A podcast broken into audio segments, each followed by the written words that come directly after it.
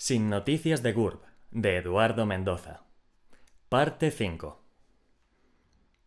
Día 23. 10 y 13. Me despierta un timbrazo. ¿Dónde estoy? En un sofá. ¿Y este living tan mono? Ah, ya recuerdo.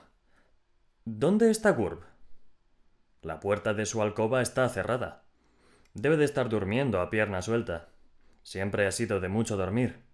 No como yo, que soy madrugador y diligente. El timbre sigue sonando. Diez y cuarto. Golpeo suavemente con los nudillos la puerta de la alcoba. No hay respuesta. Decido acudir personalmente a la llamada. Diez y dieciséis. Abro. Es un mocito que trae un ramo de azucenas. Para la señorita, dice. Le doy dos puros de propina y me entrega el ramo. Cierro la puerta. 10 y 18. En la cocina. Anoto los dos duros que he puesto de mi propio bolsillo y que, en rigor, ha de pagar Gurb. Busco un jarro. Cuando lo encuentro, lo lleno de agua y dispongo las flores en el jarro como mejor sé. El resultado deja bastante que desear. Quizá no debería haber cortado tanto los tallos. Ahora ya es tarde para arrepentirse. 10 y 22. Abro el sobre que acompaña al ramo. Contiene una tarjeta escrita a mano. No debo leer lo que dice, pero lo leo. A mi kaki preciosa con un millón de besitos smuch, much, much, much, much, much, much, much, Pepe. 10 y 24. Suena el timbre. Decido acudir personalmente a la llamada. Es un mocito que trae una caja de trufas heladas. Dos duretes. 10 y 26. Anoto el desembolso efectuado. Guardo la caja de trufas en el congelador. La vuelvo a sacar, me como 10 trufas, redistribuyo el resto para que no se note y vuelvo a guardar la caja de trufas en el congelador. Leo la tarjeta. No me atrevo a repetir lo que dice. Temperatura 25 grados centígrados. Humedad relativa 75%. Vientos flojos del sudoeste. Estado de la mar rizada. 10 y 29. Suena el timbre. Decido acudir personalmente a la llamada. Es un mocito que trae un cestillo. En el cestillo, un jabón de olor, un gel de baño, crema hidratante, body milk, esponja y eau de toilette. Dos duros. Llevo el muestrario al cuarto de baño. Echo la tarjeta al váter, sin leerla, y tiro de la cadena. Anoto el desembolso efectuado. Suena el timbre. 10 y 32. Decido acudir personalmente a la llamada. Esta vez no es un mocito, sino un mocetón. Trae las manos vacías y dice que quiere hablar con la dueña de la casa. Respondo que la dueña de la casa no está visible en estos instantes. Si lo desea, añado, puede volver más tarde o dejarme su tarjeta de visita. El mocetón me pregunta si soy por azar el marido de la dueña de la casa. No, señor, ni hablar. ¿Su novio? Tal vez. No, no. ¿Su amigo? Tampoco. Entonces, ¿quién soy yo y qué carajo estoy haciendo aquí? Soy el mayordomo, respondo, y sé karate, de modo que nada de tonterías, ¿entendido? 10 y 34. El mocetón me hace una cara nueva y se va. Por lo menos me he ahorrado los dos duros. 10 y 36. Cuando me dirijo a la cocina tanteando las paredes por el pasillo, me tomo con Gurb, a quien han despertado los golpes de mi cabeza contra el felpudo, la jamba y el dintel. Le cuento lo sucedido, y en vez de compadecerme, se echa a reír. Al verme fruncir el ceño, sofoca esta risita boba que no sé de dónde ha sacado, y me cuenta que el mocetón es un pretendiente, celoso, que le viene persiguiendo desde hace varios días. Ayer, sin ir más lejos, le saltó los dientes al anterior mayordomo de un guantazo. Es muy violento y apasionado, dice. Por eso le gusta, agrega. 11 menos 20. Me curo las heridas con agua oxigenada. Estoy tan lleno de magulladuras que me transformo en Tutmosis II y así me ahorro el trabajo de ponerme vendas. Once en punto. Al salir del cuarto de baño, oigo la voz de Gurb que me llama desde la terraza. Salgo y compruebo, con satisfacción, que ha preparado el desayuno y lo ha servido en una mesita de mármol, bajo el parasol. Decepción. Medio pomelo, té con limón, tostadas con mantequilla y mermelada inglesa de naranja. Añoro la tortilla de berenjena y la cerveza del bar de la señora Mercedes y el señor Joaquín. Pero me como lo que me dan, y no digo nada. De las ventanas y azoteas del vecindario asoman prismáticos, catalejos y telescopios, que enfocan la bata de seda color salmón que lleva Gurb. Considero la posibilidad de enviar un rayo desintegrador a los curiosos, pero opto por simular que no me doy cuenta de lo que pasa. Once y diez. Acabamos el desayuno en un abrir y cerrar de ojos. Gurb enciende un cigarrillo. Finjo una tos violentísima para que se dé cuenta de que el humo es molesto y sumamente nocivo. Si él quiere intoxicarse, que se intoxique, pero a los demás, que no nos obligue a respirar un aire contaminado. El saludable mensaje que lleva implícito, mi tos, cae en saco roto. Gurb continúa fumando, y yo me pongo la garganta en carne viva. Once y cuarto. Pregunto a Gurb si lo que decía anoche iba en serio. Gurb, a su vez, me pregunta a mí a qué me refiero. ¿A qué va a ser? ¿A lo del bar de modernos? Pues claro que iba en serio. ¿Y lo de Mistanga? ¿También iba en serio? Por supuesto, dice. ¿Y yo podría hacer de presentador? Naturalmente, dice. ¿Y ponerle la banda a la ganadora? Todo lo que me diera la gana, dice. Por algo sería el dueño del local. Once y veinte. Recojo el desayuno, lo llevo a la cocina. Gurb se queda en la terraza leyendo La Vanguardia. Coloco los platos, las tazas y los cubiertos en el lavavajillas. Once y media. Saco brillo a la plata. Doce y media. Paso el aspirador. Cambio la bolsa. Uno en punto. Hago cristales. Quiera Dios que no se ponga a llover. Una y media. Pongo una lavadora. Plancho sábanas. Encuentro una sábana vieja y deshilachada. Hago trapos. Dos en punto. Pregunto a Gurba qué hora se come en esta casa. Respuesta. En esta casa no se come a ninguna hora. Por lo que a él respecta, a Gurb, se entiende, le esperan dentro de media hora en el Café de Colombia, en la Vaquería y en el Dorado Petit, en el de Barcelona y en el de San Feliu. Siempre acepta las invitaciones de tres en tres, dice, para poder elegir en el último minuto. En cuanto a mí, puedo hacerme algo con lo que haya en la nevera, dice. Dos y media. Gurb se ducha, se perfuma, se peina, se viste y se pinta. Me hace llamar por teléfono al servicio de taxis. Madre mía, madre mía, siempre con prisas y siempre llegando tarde a todas partes, exclama. Esto no es vida, exclama. Intento decirle que si madrugara más y zascandileara menos, se evitaría estos sofocones. Pero ya se ha ido. He de recoger la ropa que ha dejado tirada por todas partes. Tres menos diez. En la nevera no hay más que una botella de cava medio vacía, una orquídea mustia y unas probetas cuyo contenido prefiero no analizar. Tres en punto. Como en la barra de Casa Vicente. Ensalada del tiempo, o gazpacho, macarrones y pollo, 650 pesetas. Pan, bebidas, postre y café, aparte. Con el IVA y la propi, me sale por 900.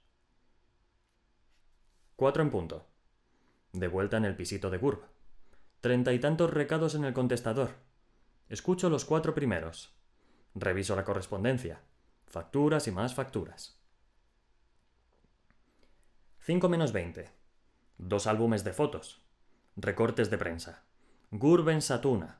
Gurben el Palacio de Zarzuela. Gurben los Sanfermines.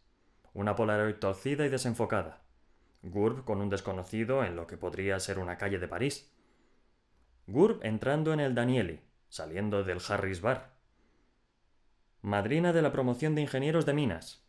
abrazando a Yves Saint Laurent después del desfile, en una terraza de la Castellana con Mario Conde, bailando con IMP and Partners, madrina del buque lanzatorpedos José María Pemán, en una terraza de la Castellana con los dos Albertos, entrando en Sotheby's, de compras con Reis en Saks Fifth Avenue, Mr. Sachs y Mr. Fifth atendiendo a las ilustres clientas. Dear ladies, dear ladies.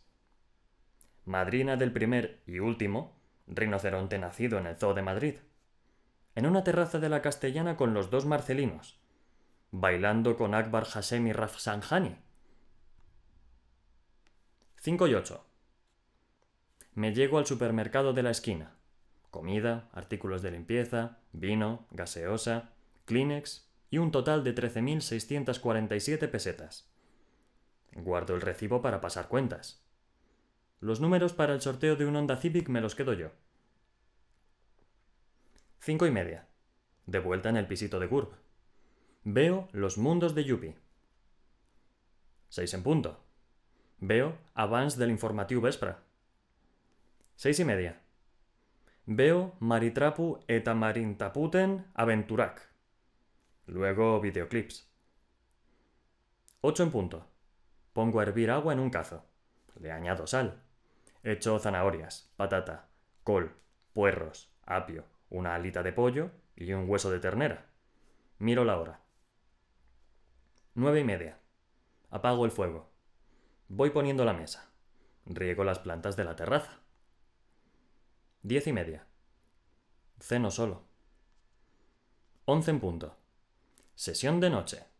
Ciclo de tal palo tal astilla. Hoy, El hijo de Benur, 1931, con Ben Turpin y Olina Olivia de Haviland. Y la próxima semana, El hijo de Balarrasa, con José Sazatornil. Doce y media. Me lavo los dientes, rezo mis oraciones y me acuesto en el sofá. Sin noticias de Curb. Una en punto. No consigo pegar ojo. Dos en punto. No consigo pegar ojo. Tres en punto. No consigo pegar ojo. Cuatro en punto. Me levanto. Paseo piso arriba, piso abajo para calmar los nervios. Como no conozco la distribución del mobiliario, me doy con todos los cantos en las espinillas. Cuatro y veinte. Me siento a la mesa. Tomo papel y rotulador. Querido Gurb, a veces sucede que dos personas conviven largo tiempo sin llegar a conocerse mutuamente. También puede darse el caso opuesto, esto es, que dos personas convivan poco tiempo y, sin embargo, paradójicamente, lleguen a conocerse mutuamente. También puede suceder otra cosa, a saber, que dos personas convivan largo tiempo y una de ellas llegue a conocer a la otra sin que ésta, por su parte, llegue a conocer a aquella, en cuyo caso no podríamos decir que ambas personas han llegado a conocerse mutuamente, pero tampoco podríamos decir que ambas personas se desconocen mutuamente. Todo esto, por supuesto, no tiene nada que ver con nosotros, y si me ha permitido traerlo a colación ha sido porque no quiero que pienses que trato de introducir elementos ajenos al tema, o que no le son propios. Es más, voy a empezar de nuevo la carta en parte por lo que te acabo de decir, y en parte porque hace rato que me he perdido. 5 menos 25. Querido Gurb, ante todo, quiero establecer una clara distinción entre dos conceptos fundamentales, a saber, los principios y los preceptos. 5 menos 10. Querido Gurb, ahora que se acerca el verano, creo que ha llegado el momento de partir. 4 y 51. Engancho la carta en el espejo de boudoir con una gota de pega. Releo lo escrito.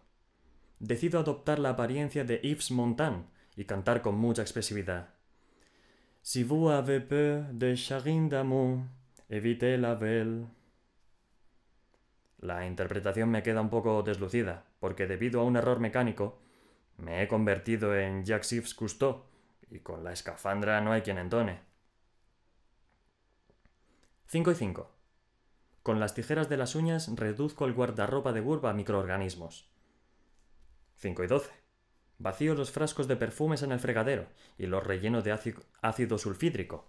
Pinto bigotes en los cuadros. Lleno la nevera de sabandijas. Pego mocos en las cortinas. Grabo pedos en el contestador. Meto un cerdo en la bañera. Me largo del piso dando un portazo. 6 menos 25. Me meto en el único bar del barrio que aún está abierto. La clientela es numerosa, pero como yace mayoritariamente en el suelo, consigo ampliar lugar en la barra. Pido seis whiskies. Dobles. 7 menos 25. Llego a mi piso, me tumbo en mi cama y me quedo dormido antes de tener tiempo de cerrar los párpados. Día 24. 9 y 12. Me despierto con una resaca de caballo, pero satisfecho con la decisión que he tomado. Desayuno churros con whisky. Temperatura 22 grados centígrados. Humedad relativa 69%. Nubosidad abundante con mala visibilidad en la costa. Estado de la mar, marejadilla con olas inferiores a un metro.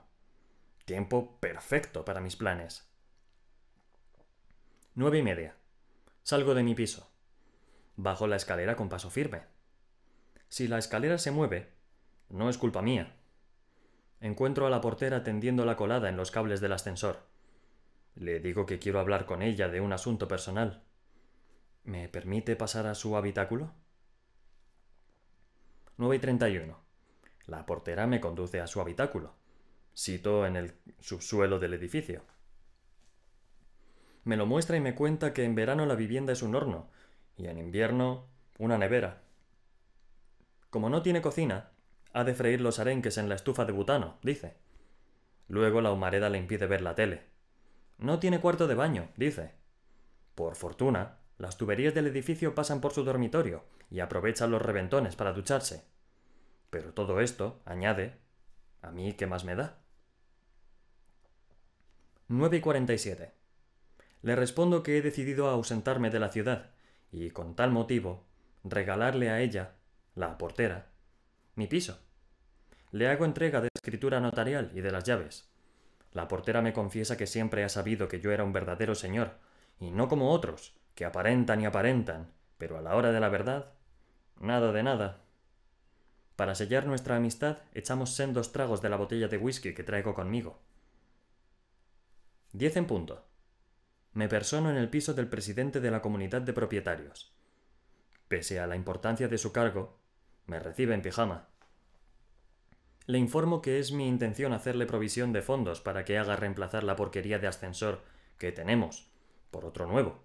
Pintar la escalera, restaurar la escalera, restaurar la fachada, cambiar las tuberías, arreglar el interfono, tapar las grietas de la azotea, instalar una antena parabólica y alfombrar la entrada.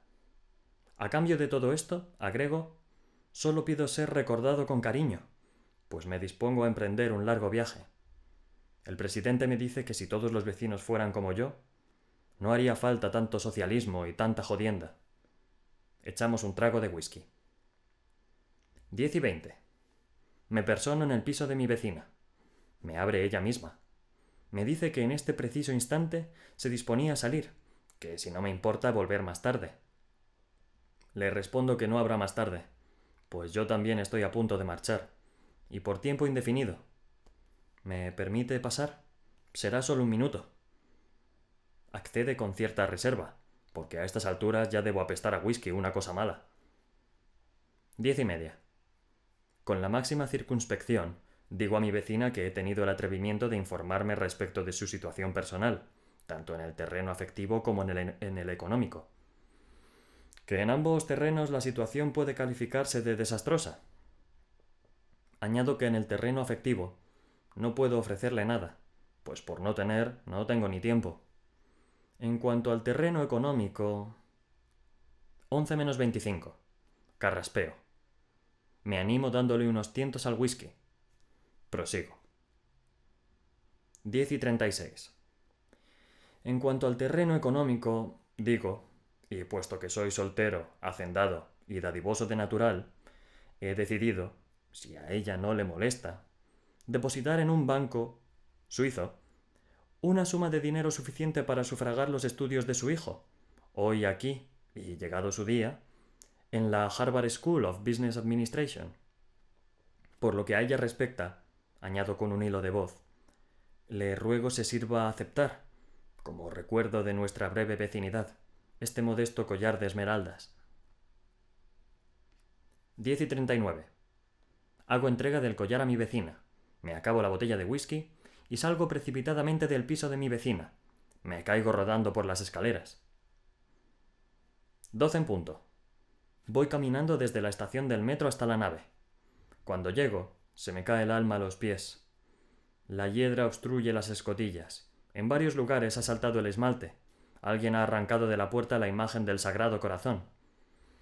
Así no puedo presentarme en mi planeta. 12 y 2. En el pueblo compro un estropajo, bim limpia hogar y un par de guantes de goma. Regreso a la nave y dale que te pego. Una y media. Entro en la nave.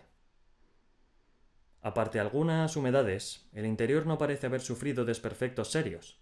Reviso los manómetros, el combustible. Todo normal. Me siento frente al tablero de mandos. Acciono la palanca de encendido. Ron, ron, ron. Dos menos cuarto. Ron, ron, ron. Dos en punto. Ron, ron, ron. Dos y veinte. Dos y veintiuno. Hostia, qué susto. Dos y veintidós. Apago el motor. Regreso al pueblo para ponerme de, de vituallas. Proveerme de vituallas. Tres en punto. Cargo en la nave lo necesario para amenizar la travesía. Pasta de dientes, novedades e-, editoriales, una bicicleta, un resumen cifrado del asunto del metro de Montjuic y poca cosa más. Cuatro en punto. Cuando ya tengo la bodega repleta de mercancías, descubro que está invadida de cucarachas. ¿Qué hacer? Puedo proveerme de aerosoles de cucal, pero una vez reconvertido en intelecto puro, ¿con qué apretaré el pitorro? 4 y 20. Después de varios intentos, logro establecer contacto con la estación de enlace AF en la constelación de Antares. Les informo que doy por concluida la misión en la Tierra y me dispongo a regresar aprovechando el mal estado atmosférico, óptimo para la navegación. Asimismo, les informo de que regreso solo, porque mi compañero de expedición, de nombre Gurb, ha desaparecido en acto de servicio. Eludo decir la verdad para evitarles un disgusto a sus ancianos padres. Cuatro y media.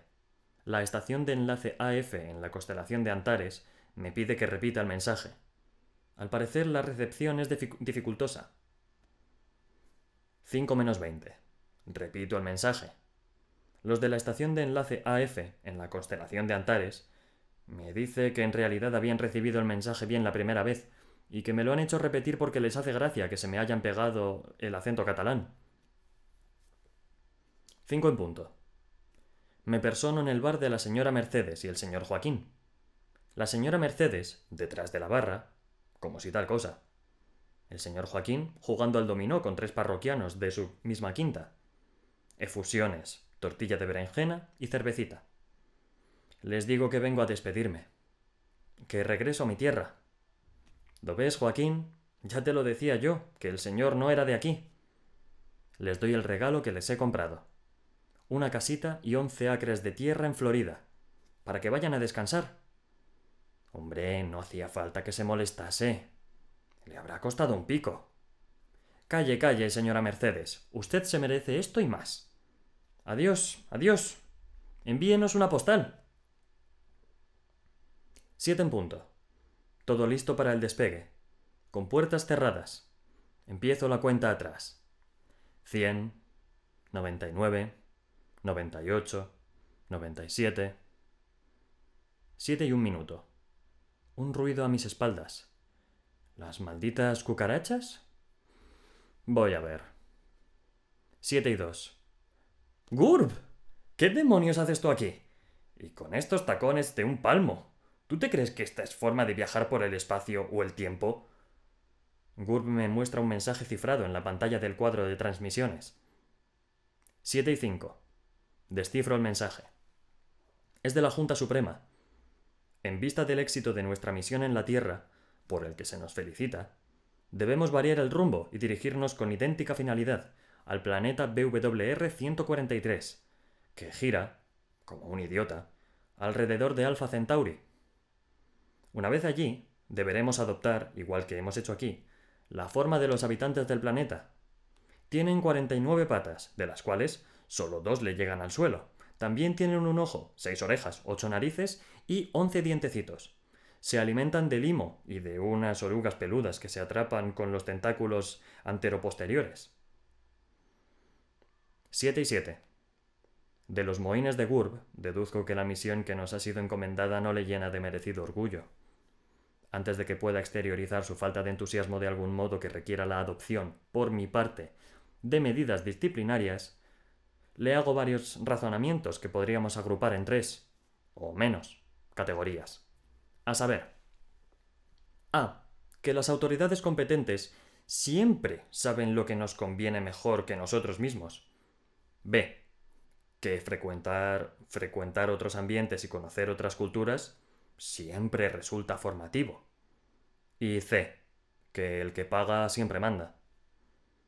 A título personal, añado que, en su caso particular, el cambio le sentará de miedo, porque últimamente se ha vuelto un rato gili, y que ya es hora de que deje de ser joven, guapa, rica y fresca, y que se convierta en un gusano asqueroso. A lo que responde Wurb diciendo que no sabe qué admirar más, si mi clarividencia o lo bien que me explico. 8 menos 10. Despegue de la nave efectuado sin dificultad, a la hora prevista. 98.367.845 horas del astrolabio cósmico. Velocidad de despegue 0,12 de la escala convencional, restringida. Ángulo de incidencia con respecto al perihelio, 54 grados. Duración prevista de la travesía, 784 años. Destino, Alfa Centauro. 8 menos 5. Gurby y yo salimos de detrás del cartel de Mopu, un poco chamuscados por el rebufo de las turbinas. Vemos perderse la nave entre las nubes. Hemos de apresurarnos si no queremos que se nos ponga a llover antes de llegar al metro. 8 en punto. Gurbe expresa la opinión, a mi juicio equivocada, de que soy un imbécil. Si no me hubiera gastado la última peseta en hacer regalos a todo Quisque para fardar, dice, ahora podríamos llamar a un taxi y ahorrarnos la caminata. Añade que él con la falda de tubo anda fatal. En el futuro, agrega, de los asuntos del dinero se ocupará él. Antes de que pueda recordarle que, aunque estemos fuera de la nave y de la ley, sigo siendo su superior jerárquico. Pasa un coche por nuestro lado. Gurb hace señas y el coche se detiene. Gurb se arremanga la falda y corre hacia el coche. Sin atender mis órdenes imperiosas, sube al coche el coche arranca. Dos en punto. Sin noticias de Gurb.